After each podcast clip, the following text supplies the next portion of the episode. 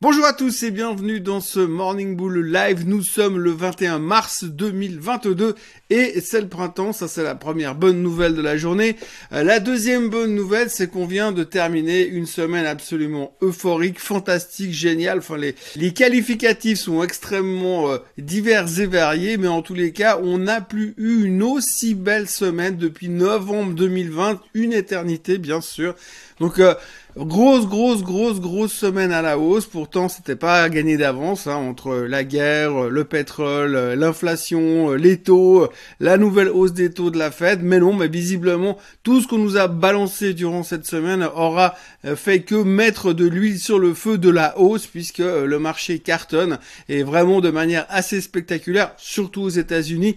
On le verra tout à l'heure sur les charts que globalement, eh bien, tout a cassé à la hausse, c'est-à-dire que toutes ces tendances descendantes qu'on avait aux États-Unis ont été cassées à la hausse et du coup, on est ouvert pour rebondir plus loin. Alors, quid de la suite? On en parle tout de suite.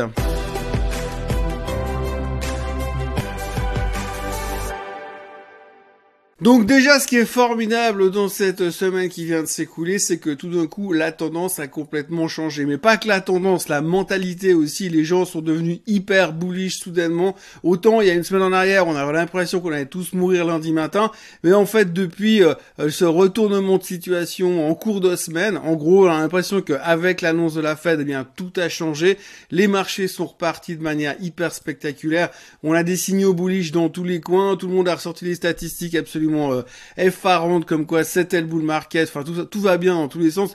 Je m'explique, mais globalement, ce qu'il faut retenir, c'est que la tech a littéralement explosé la semaine dernière. Tous les titres qui s'étaient fait massacrer ont été repêchés et ont fait des performances assez spectaculaires. On notera en l'occurrence, euh, on parle souvent de Madame Katie Wood, mais son ARKK a repris 18% la semaine dernière. Il perd quand même 44% depuis le début de l'année, mais 18% de rebond sur une semaine. C'était assez spectaculaire. Il y a des titres comme Roku, des titres comme Teladoc qui ont pris euh, quasiment plus de 10% durant la semaine. Enfin, tout le monde est de nouveau bullish sur les trucs que plus personne voulait. On a découvert que tout était euh, survendu et que finalement, il était peut-être le temps de revenir dans le marché. Donc c'est vraiment quelque chose d'assez fou. En plus, on a sorti les statistiques. Hein. Si vous regardez historiquement parlant, chaque fois qu'on a eu deux journées de hausse du Nasdaq de plus de 2%, donc deux journées à plus de 2,5%. Historiquement, le mois qui suit, le Nasdaq prend au minimum en moyenne, on va dire 3,5%. Donc en gros, ça veut dire que non seulement on a eu des signaux bullish hyper importants, mais qu'en plus ces signaux bullish veulent dire que la suite sera encore géniale. Alors évidemment, c'est pas gagné non plus, hein. on verra tout à l'heure qu'il y a quand même pas mal d'endroits où c'est hyper suracheté et on peut quand même se poser des questions sur la suite. Mais en tous les cas, et ce qu'il faut retenir, c'est que tout est assez étonnant. Quand vous regardez la presse de ce week-end, quand vous lisez les news, vous avez juste l'impression qu'on n'est pas tout à fait dans le même monde que la semaine dernière au même moment. Donc c'est assez fou de voir cet état de bullishness général où tout d'un coup euh, il y a plus de questions qui se posent. Maintenant je suis tombé au moins sur trois ou quatre articles où on dit qu'est-ce qu'il faut acheter pour jouer le rebond, qu'est-ce qu'il faut quoi, est-ce que c'est le bon moment, euh, quelles sont la, la, bonne liste de titres à reprendre, quels sont les titres de l'attaque qu'il faut acheter? Donc ça déjà tout le monde est bullish. Hein. Il y a que des nouvelles bullish quasiment de ce côté-là du niveau de la presse américaine. Vous avez Wall Street, le Barron's, euh, Market Watch, CNBC, tout le monde est boule, tout le monde pense que c'est reparti. Il faut juste trouver les bons titres pour jouer C'est aussi étonnant de voir euh, combien la guerre n'intéresse plus personne, en tout cas au niveau des marchés financiers. Euh, depuis euh, deux trois jours, on va dire qu'on en voit, on voit très très très peu de nouvelles dans les, dans les journaux. Et la guerre, c'est comme si on s'en occupait plus. Ou alors, simplement, on a intégré le fait qu'il y avait une guerre en Europe. Et puis, comme elle a l'air d'être plus ou moins contenue dans la région de l'Ukraine, eh bien, les gens, ils ont complètement digéré la chose au niveau des marchés financiers, bien sûr, et tout d'un coup, il y a un désintérêt total de la part des marchés financiers qui a déjà exclu le problème de l'Ukraine pour le moment tant qu'il n'y a pas de débordement supplémentaire. C'est étonnant aussi de voir comme l'inflation n'est plus un souci. Alors ça c'est le truc le plus choquant euh, de ce week-end ou cette fin de semaine, c'est que tout d'un coup, alors là, plus aucun problème. Hein. Alors on sait que la Fed s'en occupe, donc la Fed va régler l'histoire, donc du coup nous on peut on peut passer à autre chose et plus trop se prendre la tête. D'ailleurs à propos de la Fed, il y a Monsieur euh, Powell qui va parler cet après-midi, donc on pourra encore avoir des nouvelles, puis il va encore nous rassurer parce que ce qui qui nous a surtout fait très plaisir la semaine dernière, c'est ce plan de marche qui a été signifié. On nous a expliqué ce qu'ils allaient faire, pendant combien de temps, et qu'est-ce qui allait se passer? Et ce qu'on n'aime pas dans les marchés financiers, c'est l'incertitude. Et quand vous avez le patron de la Fed qui vient vous expliquer qui va monter les taux là, et puis là, et puis ici, puis ensuite là, et puis encore quatre fois l'année prochaine, et puis comme ça on sera à 3% fin 2023, on a une visibilité tellement claire de l'avenir, on sait exactement ce qui va se passer, que les marchés sont rassurés. Donc, je rappelle encore une fois qu'il y a trois semaines en arrière, Powell, il savait même pas ce qui allait se passer sur l'inflation, il était complètement à la rue, mais là, c'est bon, ils ont trouvé la solution, et ça rassure les marchés. Il en a aucune idée, monsieur Powell. Hein. Il va à tâtons comme tout le monde, mais comme il nous a livré quelque chose de bien packagé en montrant exactement où on va, eh bien, ça rassure les marchés financiers. C'est ce qu'on a vécu la semaine dernière mais c'est quand même surprenant. Puis alors pour terminer, eh bien là aussi c'est étonnant de voir que le Covid n'intéresse plus personne. Alors on en a vaguement parlé la semaine passée. Alors juste pour information, c'est toujours le bordel en Chine. Ils ont annoncé ce matin qu'ils allaient quand même fermer euh, un des euh, un des Disneyland de là-bas. Donc ça veut dire que à cause du Covid, les parcs d'attractions recommencent à fermer là-bas en Asie. Euh, Monsieur Fauci euh, passe à la télé, il est assez tranquille. Hein. Lui, il maîtrise la situation. Maintenant, il pense même pas qu'il y aura une, vague supplémentaire parce que tout est sous il pourrait y avoir un optique un, petit peu sur les, nouveaux cas, mais globalement très serein. Donc énorme sérénité au niveau du Covid, on n'en parle plus, tout le monde s'en fout, donc ça c'est classé depuis un bon moment. Donc c'est plutôt intéressant. La seule chose qui intéresse les gens aujourd'hui, c'est de savoir s'il y aura une quatrième dose, est-ce qu'elle sera élargie à tout le monde, est-ce que ça va bénéficier à Moderna et à Pfizer? Mais autrement, on ne parle plus du Covid. Et puis alors, euh, dans les, euh, les nouvelles, et pour voir à quel niveau on en est au niveau des priorités, eh bien on a appris que les euh, dirigeants européens ont signé une pétition 35 leaders européens ont signé une pétition pour demander que M. Zelensky soit euh, nommé dans les prix Nobel de la paix cette année comme candidat au prix Nobel de la paix.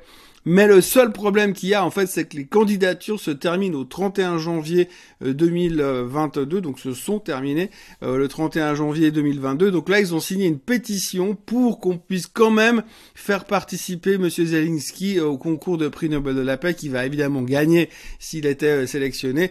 Donc on voit où sont les priorités des leaders européens. Donc il y a une guerre en Ukraine massive, les Russes qui tirent à boulet rouge sur à peu près tout ce qui leur passe sous la main, mais les gars, ils font des pétitions pour nommer un mec la candidature du prix Nobel de la paix, c'est très très rassurant. En tout cas, on voit qu'ils sont très occupés et très préoccupés par cette réflexion-là. Revenons maintenant aux charts euh, américains. Alors, euh, je vais vous présenter euh, les trois charts classiques, le Nasdaq, le S&P et le SOX et vous verrez que ces trois charts qui vont apparaître au fur et à mesure sur votre écran, eh bien, ils ont vraiment sorti cette, ils sont vraiment sortis de cette tendance descendante dans laquelle on était depuis un bon moment.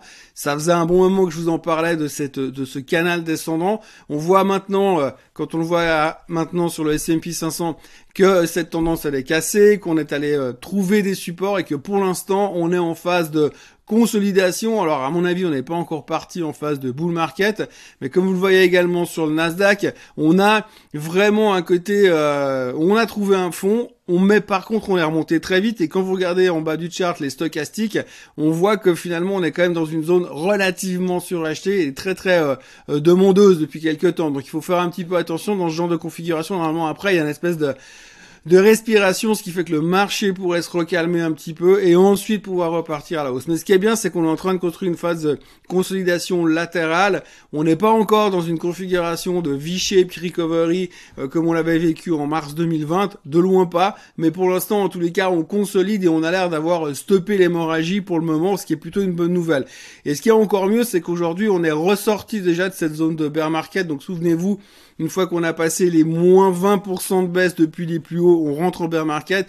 Et là, on est allé toucher ce niveau-là pour repartir. C'est là où on était vendredi dernier. Et donc, on est juste ressorti. Et là, on est en train de reconstruire sur une zone horizontale, ce qui est plutôt encourageant pour la suite, plutôt constructif.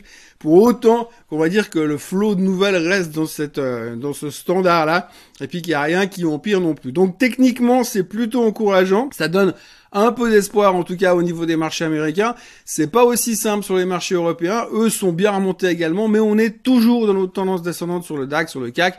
Donc ça, c'est pas encore complètement gagné de ce côté-là. Mais si les Américains continuent à consolider, il y a bien espoir pour que l'Europe suive le mouvement, même si eux, ils ont une guerre, puisque vu de toute façon, pour l'instant, la guerre, comme je le disais avant, les marchés financiers ont l'air de passer à autre chose. Dans les nouvelles du jour, on va déjà noter en premier plan que S&P, euh, Standard Poor's, a mis la dette russe sur junk.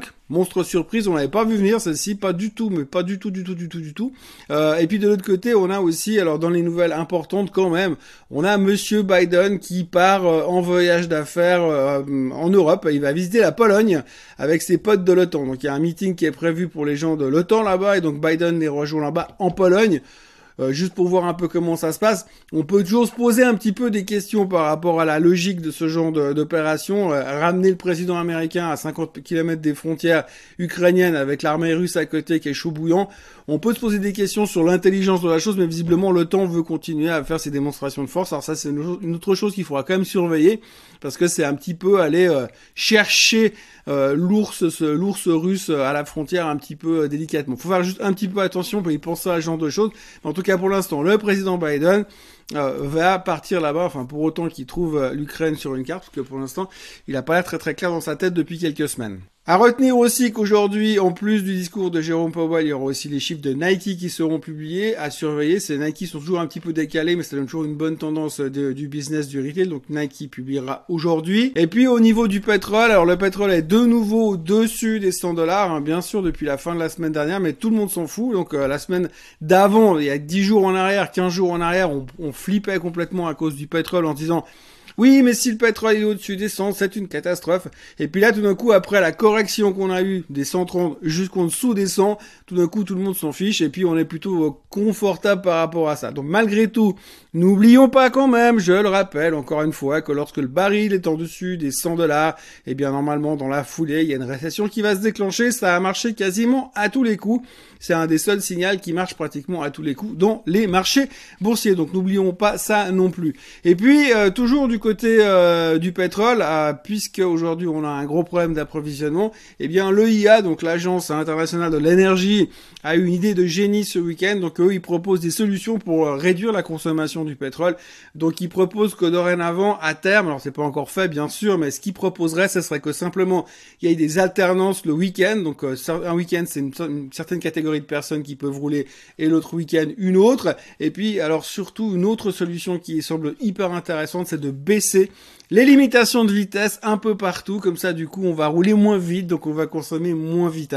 Alors la bonne nouvelle c'est qu'à de toute façon on peut pas dépasser les 30 km heure tellement ça roule mal, mais en dehors de ça, euh, on va baisser encore les limitations, déjà qu'on s'emmerde profondément sur la route parce qu'on n'a plus rien droit de faire de toute manière, et eh bien là c'est encore pire, on va encore baisser ça pour évidemment consommer moins de pétrole, et c'est la solution ultime. Alors ce qui est intéressant dans tout ça, c'est que tout ça, tous les gens qui sont passés à l'électrique finalement, ben, ils vont devoir quand même respecter les limitations de vitesse baissé, qui ont été baissées à cause des méchants qui roulent avec des moteurs à essence. Enfin, tout ça pour dire que on peut toujours compter sur les autorités euh, américaines pour avoir des idées de génie euh, pour essayer de nous faire consommer moins quand ça les arrange. Alors ce matin, euh, quand on regarde un petit peu le début de la séance, les futurs sont pas mal dans le rouge, 0,4% de baisse sur le futur à l'heure où je vous parle, il est 5h30. donc grosso modo, les futurs sont en baisse pour l'instant. Euh, l'indication est plutôt négative. Il faut savoir qu'en plus du fait que bah, effectivement il y a toujours des problèmes de Covid en Asie, les marchés sont stables pour l'instant sur l'Asie, mais par contre ils ont annoncé ce matin sans aucune explication la suspension du titre Evergrande. Alors souvenez-vous qu'Evergrande il y a quelques mois en arrière c'était ce qui allait mettre euh, le marché à mal euh, avec cette éventuelle faillite de ce géant immobilier chinois. Eh bien aujourd'hui le titre est stoppé sans aucune explication. Alors on aura probablement des nouvelles dans la journée, mais visiblement les gens ils l'ont un petit peu comme ça. On sait jamais ce qui pourrait annoncer euh, de mauvais. Voilà, en gros, une semaine qui commence plutôt euh, sur le signe optimiste, même si les futurs sont négatifs ce matin. Les gens ont l'air plutôt encouragés et encourageants euh, par rapport à la suite des événements. Il faudra faire attention parce que, comme je vous l'ai dit, on est quand même pas mal suracheté. On est beaucoup monté la semaine dernière. quand on regarde les trades qui sont les plus occupés, les gens traitent beaucoup le pétrole et beaucoup les commodities. Tout le monde est en train de se mettre long baril et longues commodities, matières premières, en pensant que ça va monter pour toujours et toujours et toujours. Donc du coup, il y a beaucoup de gens là-dessus. Il faudra faire attention à un éventuel pullback de ce côté-là aussi. On peut aussi éventuellement avoir des replis ces prochains jours parce que les indices sont beaucoup montés. il faut aussi prendre un petit peu des respirations entre deux. Mais pour l'instant, on a l'air d'avoir mis en tout cas le risque de grosses, grosses euh, corrections euh, un petit peu de côté pour le moment. Et on voit qu'effectivement, les gens sont plutôt optimistes euh, ce matin. Moi de mon côté, je vous encourage à vous abonner à la chaîne Suisse Côte Suisse comme d'habitude, à liker cette vidéo et puis bah à revenir demain matin parce que oui, je serai encore là demain matin. Évidemment. Très bonne journée à tous et à demain. Bye bye.